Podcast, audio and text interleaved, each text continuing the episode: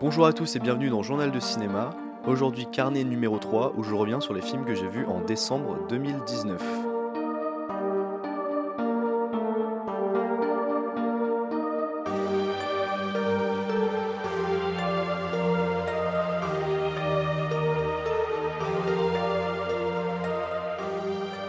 Alors dans ce carnet numéro 3 je vais vous parler de films dont je n'ai pas parlé dans des épisodes dédiés mais qui, selon moi, méritait quand même que l'on parle d'eux dans Journal de cinéma.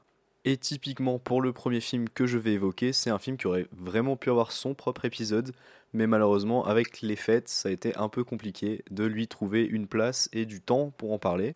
Et ce film, c'est nul autre que The Lighthouse de Robert Eggers, avec Willem Dafoe et Robert Pattinson dans les rôles principaux. Un film sorti le 18 décembre 2019 et qui nous raconte l'histoire de deux gardiens de phare qui vont devoir lutter contre la solitude et qui peu à peu vont avoir à lutter contre des conditions climatiques très compliquées.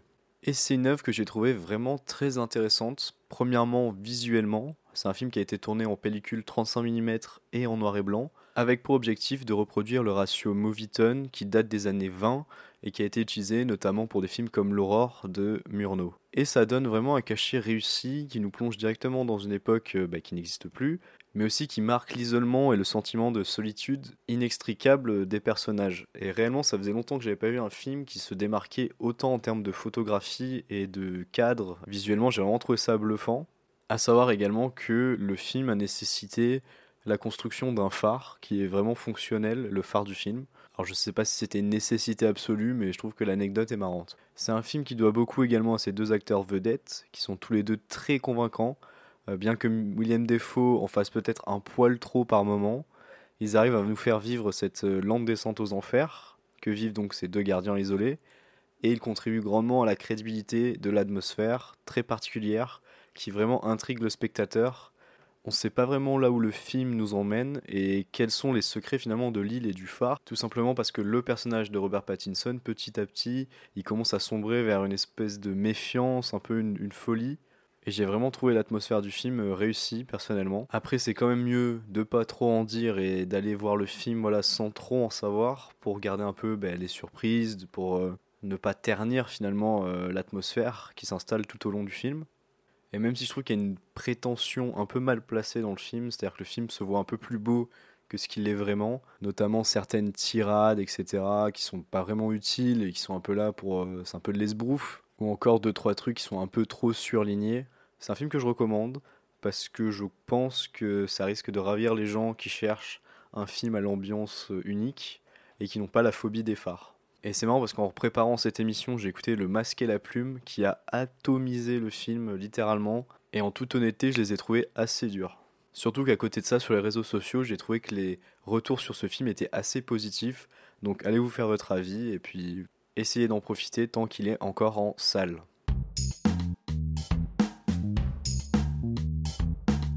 Et pour le deuxième film de la sélection, je vais encore vous parler de Robert Pattinson, cette fois avec le film Good Time des frères Safdie, donc avec Robert Pattinson, Ben Safdie ou encore Buddy Dures.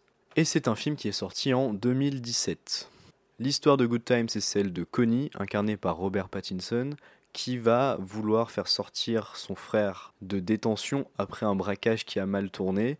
Et son frère Nick est donc quelqu'un qui a un retard mental, sans doute une forme assez lourde d'autisme, même si son diagnostic n'est jamais vraiment explicité. Et donc c'est un film qui a pour but de nous raconter à la fois la cavale de Connie et sa volonté de faire évader son frère. Alors j'ai vu Good Time parce qu'en premier lieu, euh, Uncle James, le nouveau film des frères Safdie, sort bientôt et que ça a tout du film qui pourrait me plaire et que j'ai vraiment envie de le voir. Donc je voulais quand même me familiariser un peu avec euh, le cinéma des frères Safdie. Et je n'avais vu aucun film des deux réalisateurs avant celui-ci. Et c'est un film que j'ai trouvé très réussi à pas mal de niveaux. Premièrement, c'est une œuvre qui a une ambiance assez hystérique dans le sens euh, survolté des personnages qui se hurlent dessus, qui se battent, ou encore qui courent un peu en permanence, mais on a quand même des moments pour souffler. Et tout ça baigne dans une ambiance nocturne euh, vraiment soignée, un New York euh, modeste, peuplé un peu de, marginaux. Et toute cette partie formelle, l'aspect formel du film, elle est vraiment très solide, que ce soit donc la photo, la mise en scène, la BO que j'ai adoré, euh, Doenetrix Point Never, et surtout ben, le jeu de Robert Pattinson qui tient un peu le film tout seul, avec Ben Safdie, donc un des deux réalisateurs qui joue également le rôle du frère Nick. Et ces deux frères, c'est vraiment deux personnages très intéressants et donc parfaitement interprétés. Et on pourrait croire que c'est un simple film de, cavale, en fait, où Robert Pattinson euh, n'a que pour but de faire évader son frère et donc il va vivre des péripéties, etc. en ce sens-là. Mais c'est surtout une œuvre qui m'a vraiment touché dans sa description des rapports fraternels, avec donc le personnage de Pattinson qui croit faire le bien pour son frère et qui pense qu'en restant avec lui, il va dépasser son handicap, mais qui finalement prend toutes les mauvaises décisions. Et la conclusion du film, je l'ai trouvé vraiment très belle, la dernière scène. Mention spéciale au morceau d'Iggy Pop. Et là, pareil, j'en révélerai pas plus, je dirai pas ce qui se passe à la fin. Mais j'ai trouvé que c'était une très belle conclusion au propos du film. Donc en résumé, très bonne performance de Robert Pattinson, un film solide, avec une atmosphère très réussie, et j'ai l'impression que Uncut James, ça va être un peu la même chose avec euh, cette fois Adam Sandler qui a l'air de jouer un peu le rôle de sa vie et qui semble là aussi embarqué dans une histoire qui va le faire voyager un peu dans toute la ville, rencontrer toutes sortes de personnages euh, hauts en couleur et dans une ambiance vraiment qui va à 200 à l'heure. Donc voilà, c'est pas un très grand film, mais c'est un film qui vaut le coup d'œil et qui m'a vraiment donné envie d'explorer l'œuvre des frères Safdie. Le troisième film dont je voulais vous parler dans ce carnet, c'est nul autre que Midsommar de Harry Astor, avec notamment dans le rôle principal Florence Pug. Et pour résumer le film, c'est Danny qui, suite à un drame familial assez horrible, va se rendre avec un groupe d'amis et son copain en Suède pour assister aux festivités de Midsommar, donc euh, des festivités d'été. Et évidemment, rien ne va se passer comme prévu. Et Midsommar, c'était un des films que j'avais le plus hâte de rattraper de ceux que j'avais ratés au cinéma en 2019. Et c'est clairement un film qui a été très très loin de remplir mes attentes. J'ai vraiment eu l'impression de voir un faux remake euh, de The Wicker Man, un cultissime film anglais des années 70 avec Christopher Lee, qui a vraiment pour pitch une histoire très similaire à celle de Midsommar, mais sous couvert d'enquête policière. Et sans doute parce que j'ai vu The Wicker Man, j'ai eu l'impression que Midsommar était assez peu surprenant et pas particulièrement dérangeant ou terrifiant. Et surtout, ce qui m'a le plus dérangé, c'est vraiment la fin du film qui traîne en longueur. Le dernier tiers est beaucoup trop long, avec notamment une séquence de banquet qui n'en finit plus. Et j'ai trouvé que justement la durée du film ne sert pas tellement à installer une ambiance, mais qu'elle a peu à peu fini par sortir, euh, me sortir en tant que spectateur du film. Et vraiment, je me suis demandé, mais quand est-ce que le film va commencer et quand est-ce qu'il va finir par se passer un truc vraiment intéressant? Et quand en plus j'ai appris que le film avait été réduit par les producteurs et qu'une version de presque 3 heures existait, j'étais frappé par euh, l'incompréhension totale de ce qui pouvait bien y avoir d'intéressant à rajouter dans une œuvre qui dure bah, déjà beaucoup trop longtemps. Et les problèmes de rythme, c'est vraiment un des problèmes majeurs pour moi, ça casse l'ambiance du film. Et au lieu d'avoir peur ou d'être euh, mal à l'aise, ben on regarde sa montre. Et je me suis aussi vraiment demandé euh, ce qu'avait à faire là, la première scène, euh, toute cette histoire de drame familial, etc., que j'ai trouvé sous-exploitée et vraiment pas si intéressante, à part peut-être voilà juste pour choquer dès le début le spectateur. Mais sinon, j'ai vraiment pas trouvé ça d'une utilité particulière.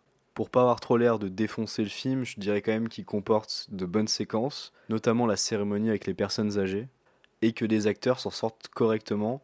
La musique aussi, je l'ai trouvé vraiment pas mal. Et puis finalement, c'est tout. Et Harry Astor, je pense que c'est son excès d'ambition qui a fini par desservir son film.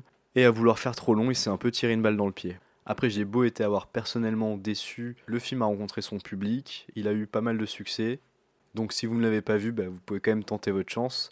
Moi, je n'ai pas vu par exemple euh, Hérédité, le premier film du réalisateur qui apparemment est excellent. Eh bien, je vais quand même me laisser tenter, même si ce Midsommar aura pas su me convaincre. Et malheureusement, entre Us et Midsommar, les films à tendance horrifique de 2019 n'auront pas su me convaincre.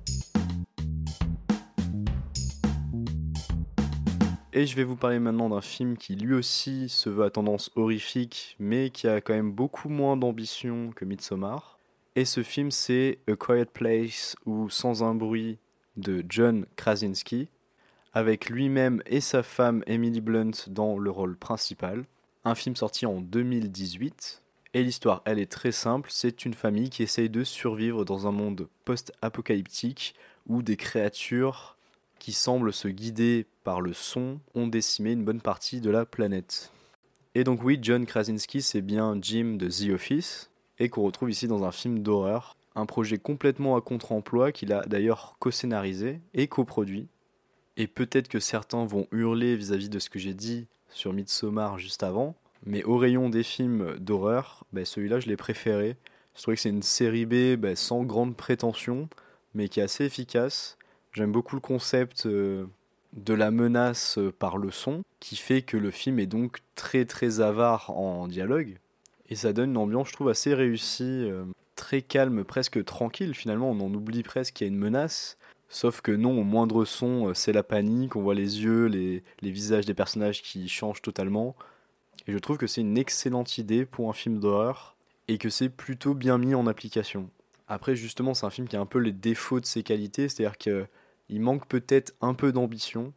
Il y avait peut-être plus à faire encore avec ce concept-là. Et c'est un film qui donc sort jamais vraiment bah, de son cadre de série B euh, sympathique. Après, il faut évidemment être conscient sur euh, pas mal de choses. La mise en scène euh, assez modeste, on va dire. les décisions des personnages parfois un peu idiotes, voire complètement ridicules. Mais malgré tout, je trouve que c'est un film qui se suit, qui fait pas plus et pas moins que ce qu'on lui demande. Par contre, je suis pas sûr de l'utilité d'un deuxième opus qui devrait sortir là dans les mois qui viennent. Mais s'il arrive à exploiter finalement le concept de base de manière un peu plus rigoureuse et un peu plus ambitieuse, je pense que ça peut quand même être une bonne surprise. Et donc en résumé, c'est vraiment un film si vous cherchez un bon petit film d'horreur sympathique euh, qui change un peu, qui est un peu original, vous pouvez vous laisser tenter, mais ne vous attendez surtout pas à un chef-d'œuvre du genre. Et pour ce dernier film, on change totalement de registre, même si on reste quand même dans les dernières années. Euh, je ne suis pas allé chercher des films des années 80, 90, 70 pour ces carnets-là, j'en ai pas beaucoup regardé ce mois-ci. Et je vais donc vous parler d'un film que finalement j'attendais pas mal, tout simplement parce que j'aime bien les films qui ont des concepts un peu décalés, un peu étranges. Et donc un film qui enferme Michel Houellebecq et Gérard Depardieu dans un thalasso pendant une heure et demie, bah, ça pouvait que m'attirer. Le film, c'est donc Talasso de Guillaume Niclou, avec, comme je l'ai dit, Michel Houellebecq et Gérard Depardieu. Et donc, c'est un film qui fait un peu sorte de suite officieuse à l'enlèvement de Michel Houellebecq, qui était un film que j'avais complètement regardé au hasard sur Arte et que j'avais trouvé très bon. Vraiment, je vous le conseille, c'est une comédie euh, assez euh, bizarre, avec un Houellebecq bah, qui est très drôle. Et j'ai pas tellement besoin de vous reparler du scénario, tout simplement parce que eh ben, tout est résumé dans ce que j'ai dit au début. C'est euh, Michel Houellebecq qui fait une thalasso et qui rencontre euh, Gérard Depardieu. Et donc après un enlèvement de Michel Houellebecq qui a été une très belle surprise, je m'étais dit que la formule Niclou plus Houellebecq, cette fois-ci saupoudrée d'une pincée de Gérard Depardieu, ça pouvait être que du pain béni. Et malheureusement, j'ai trouvé le résultat très en dessous euh, du film précédent.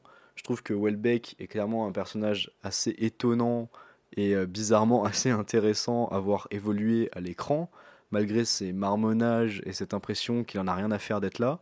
Et si le début du film est quand même amusant avec Michel qui ronchonne et qui peste contre à peu près 100% des activités euh, du lieu et le fait de ne pas pouvoir boire ou fumer, eh bien la seconde partie avec l'arrivée justement des personnages qu'on avait vus dans le précédent film, elle fait perdre pas mal de son intérêt au film. On a d'un coup l'impression en fait d'assister un film de potes euh, de luxe qui ne concerne plus du tout le spectateur. On avait un concept pour faire un court métrage sympa et au final on s'en tire avec un mauvais film. Et je trouve que c'était dommage parce que le casting il est très solide et il y a certaines répliques qui sont extrêmement drôles et on aurait pu en faire un film d'une qualité supérieure. Bah, j'ai trouvé que l'ensemble était finalement assez bâclé. Euh, l'intrigue on s'en fout, franchement elle est inintéressante. La fin, n'en parlons même pas. Enfin, c'est juste, euh, ils savaient pas comment finir leur film. Ils ont claqué des doigts et ils ont pondu un truc. Et c'est vraiment dommage parce que finalement, ça raconte rien. Alors qu'au début, bah, c'était juste un sympathique film comique avec Michel Houellebecq et, euh, et un duo qui finalement marche plutôt bien. Donc finalement, c'est tout à fait le film que ça avait l'air d'être. C'est-à-dire un film qui se repose juste sur son concept de départ et qui finit par devenir un film un peu nul euh, dès le moment où il essaye vraiment de raconter quelque chose. Et en plus, ne vous attendez surtout pas à une mise en scène léchée, par exemple, parce que bah, c'est zéro. La photographie aussi, hein, elle est sans intérêt. Après, c'est évidemment pas un film qui cherche à être esthétisant, mais bon, on aurait pu être en droit d'en attendre un petit peu mieux. Et puis voilà, euh, et même Sylvester Stallone n'arrive pas à sauver ce film.